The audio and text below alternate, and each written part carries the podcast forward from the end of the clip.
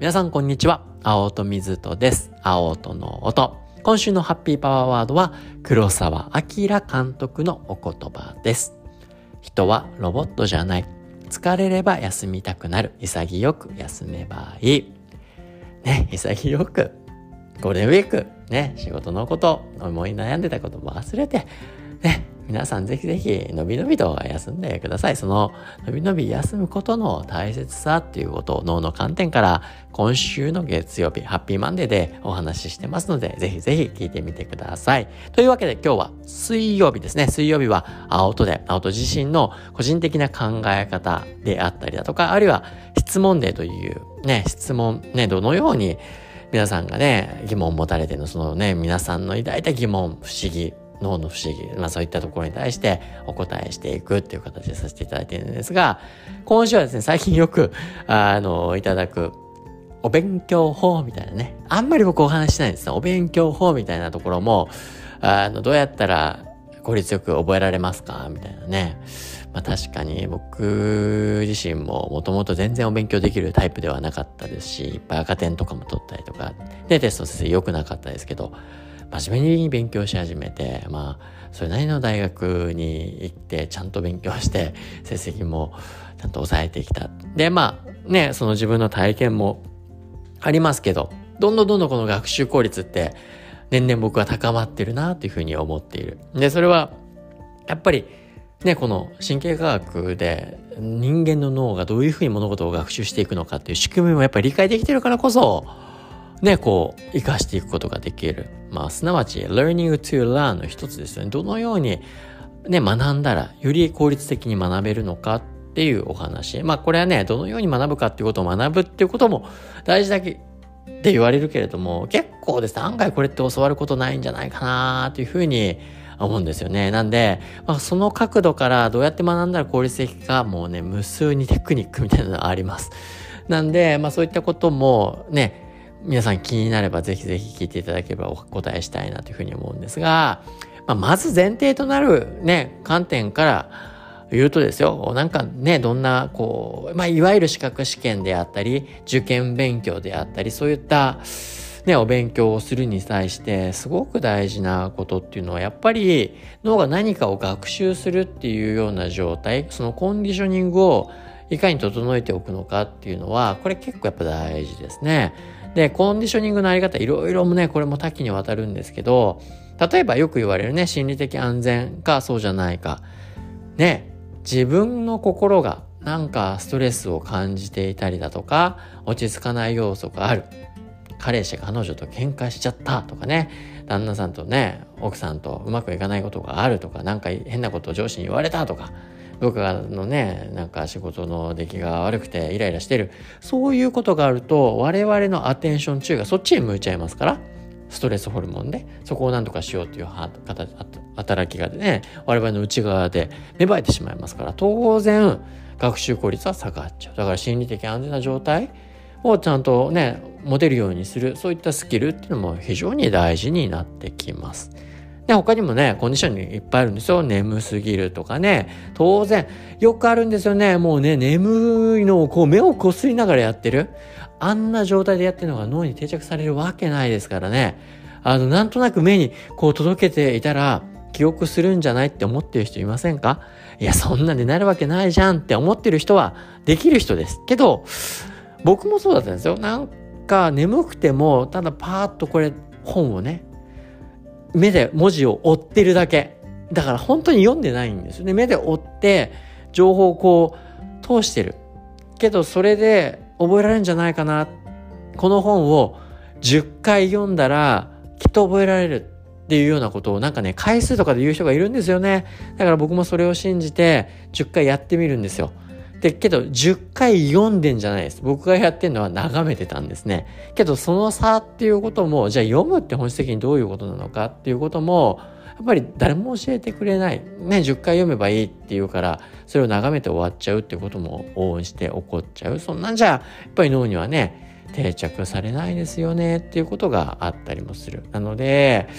ね、今ね、例としては、例えば心理的安全な状態をまずちゃんと作れることとか、眠い、ね、そんな状態で脳が何かを学習するっていうものになるわけはありません。まあ、ね、本当そういう気合でやってなんとかね、あのー、ね、繰り返すことによって、ちょっとずつは確かに記憶はされるかもしれませんが、効率は圧倒的に悪いです。だったら寝た方がいいし、寝てる間にも記憶って強くなっていきますから、そういった意味を持っても、そういったコンディショニングを整えるっていうのは前提としてはすごく重要になってきます。でじゃあそれ以外にねどうしてったらいいのっていうのは本当いっぱいあるんですけどただまず本当に単純なところからいきましょうか。ね、今日は単純なところの記憶のね、あの方をご紹介したいなというふうに思うんですが、結構ね、受験生とか真面目に勉強している、うん、子供たちを見ていて、いやね、よく脳科学者とかも言ってんで、五感を使って覚えましょうみたいなね。あの、英単語一個覚えましょう。で、じゃあ英単語覚えるとき五感を使ってっていう、まあ、五感なんて使ってないんですけどね。書きながら、あの、読み上げながら、で、耳でも CD とか、まあ CD じゃないか最近だったら iPod とかで、音を聞きながら、ね、こう、書きながらね、動きはしながら発音しながらやる。で、やると覚えられますよ。だから一生懸命、やるんですよ。このね、声を出しながら書きながら、あのね、耳でも聞きながらやるんですよ。けど、開けてみるとですね、それで覚えられる人もいるし、覚えられない人もいる。そういった経験ってないですかね。じゃあなんでこれ覚えられる人がいて覚えられない人がいるの？センスの問題？才能の問題？思うね、そういうふうに考える人が多いかもしれませんが、そうじゃないんですよね。どっちもね、まあ全然互換じゃないですけど、いわゆるね、そういういろんなことをやりながらやってる。確かにそれは効率的なんです。けど大事なこと、例えば英単語1個覚えますと、 neuroscience、神経科学っていうこのね、単語の意味を覚えようとする。 neuroscience、neuroscience、neuroscience、neuroscience で発音しながらこう中も中も書く。大事ですよ。大事なんですけど、大できる人とできない人、何が違うか。脳の使い方が違うんです。こうね、 neuroscience ってこう何回も何回もスペルこう書く、発音する、聞く。その行為ばっかり一生懸命になってる人はなかなか覚えられないんです。大事なことは、ニューロサイエンスってね、聞きながら、書きながら、読み上げながら、脳の中で神経科学っていう意味のこの情報を頭の中に引き出さなきゃいけないんです。だから見た目では判断できないんです。見た目では、でどっちも頑張って声を出して書き書いて聞いてるんです。けど大事なのはその時にどう脳を使うんですかと。今覚えたいのは意味です。ニューロサイエンスで英単語でスペルしてんだったら、脳の中で神経科学って引き出さない限り、脳の中では結びついていかないんです。できる人は当然のように、これだって意味覚えてしてんでしょ神経科学って頭で唱えるよねって思ってるんですけど、真面目であればあるほど、はい、声を出して、はい、書いて、そして音を聞いて、それをやりなさいって言われて、そればっかやるんですね。大事なのはその時にどう脳を使うかです。意味を覚えたいんだったら neuroscience 書きながら神経科学って脳の中で同時にそのシグナルを送ることによってニューロン that fire together wire together 同時発火された神経細胞が結びつきますよという法則にのっとって英単語の意味が紐づかれていく自分が今何を覚えたいのか学習したいのかっていうことをちゃんと脳の中にあの表現させることがすごく重要になってくる。で英単語一つね覚える時も効果効率ばっかね考えてると例えば英単語のあのね単語があってそれの意味一個だけの方が良さそうとかねあの感じでその方が効率的に覚えていけそうみたいなねけどなんか多くの辞書だってなんないって結構複数あったりするじゃないですか。なんか似たような言葉で、あの、いくつか説明してあったり。脳って1対1が効率的っていう覚え方をしないんですよね。むしろ一つのね、言語、あの意味に対して複数の意味がくっつくことで、あ、こういうね、あの周囲の意味なんだっていうこともパターン学習してくる。なんで複数個の意味をちゃんと感じ取ろう。ね、あの、そこの共通って何だろうっていうようなのの使い方をすることが強い記憶をね、生み出していく上ではすごく重要であったりだとか、あるいは単に意味だけ覚えようとするんではなくて、その単語が例えば感情がね、こう、キュリオシティとかね、好奇心、その感情を自分の中で脳で表現するってことですね。そういったことを感情が伴うもので感情もしっかり引き出しながら